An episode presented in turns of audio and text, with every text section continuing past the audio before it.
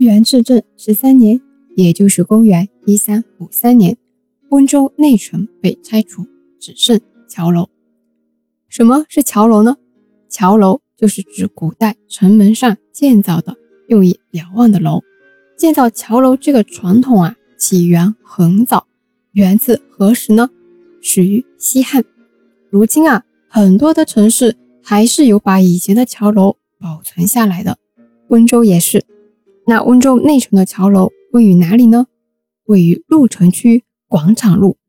温州当地人一般称呼桥楼为鼓楼，称呼桥楼下的那个城门啊为鼓楼洞。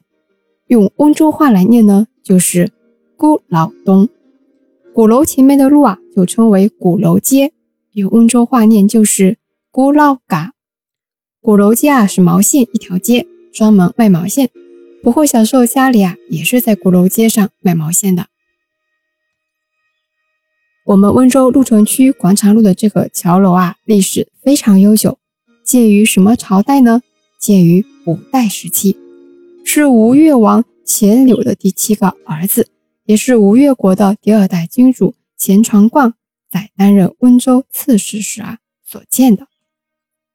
五代十国啊，我们大家都知道，都是短命的政权，基本二代而亡。但是吴越国呀，比起其他政权，在五代期间是立国时间最久的一个政权，有八十六年。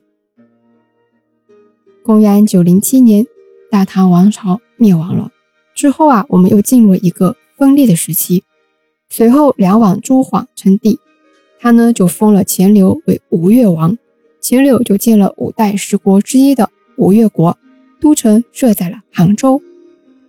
那我们大家都知道，温州和杭州非常的近，而且前面不惑也说过了，温州的港口航线啊非常发达。是海上丝路的重要港口枢纽城市之一，所以呢，吴越王钱镠非常重视温州，视温州为南部重镇，派了他的第七个儿子钱传贯来温州经营与军事布防。钱传贯到了温州后，就开始增筑内城。这个增筑的内城啊，史书上也称为钱氏子城。那前面呢，有东晋时期郭璞所筑的城，叫鹿城。钱传贯建设内城之前啊，还把旧城好好的修缮了一下。钱传贯在温州时也是很注重民生的，营造子城，兴修水利。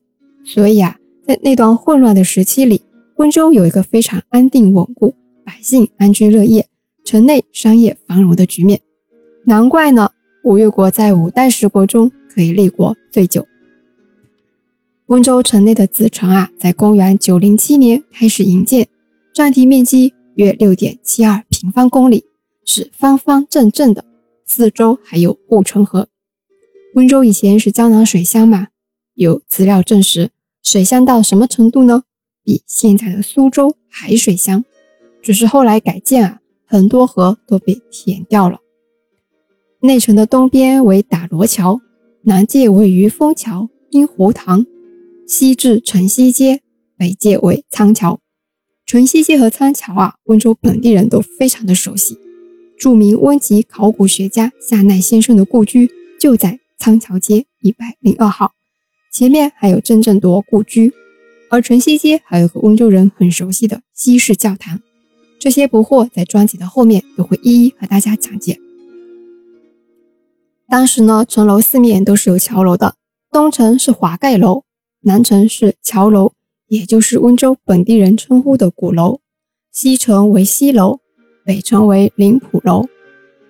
根据史料的记载，钱氏此城建成后沿用了四百四十余年，但是到了元朝啊，在元至正十三年，也就是公元一三五三年，被废毁了，仅存南城门桥楼，也就是鼓楼。非常的遗憾啊，也非常的心痛。如今呢，只剩一个孤零零的桥楼。不过，如今的桥楼啊，已经重新修缮，并且免费向公众开放。二楼陈列了一些展品。温州本地的朋友或者来温州旅行的朋友，一定要去看一看桥楼的照片，不或放在简介里了。世世代代建筑城墙的时候啊，一定一定会建造桥楼。为什么呢？安防需要是其中之一。因为桥楼很高，登高就可以望远，发生什么看得清清楚楚。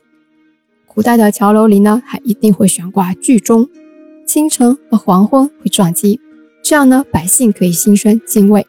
那当然了，如今温州的桥楼上啊，已经没有古时候留下来的钟了。今天我们看到桥楼上的钟啊、鼓啊，是我们后人后放的。那桥楼上的钟啊，不是乱敲的，有方法，有数目，多少下呢？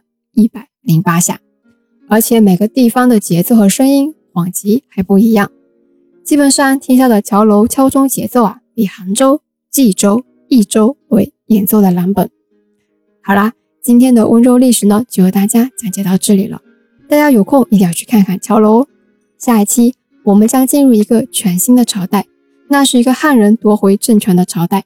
那个朝代啊，我们温州出了一个大人物，这个大人物帮皇帝。打下了江山，那这个大人物是谁呢？我会下期告诉大家。我们下期见。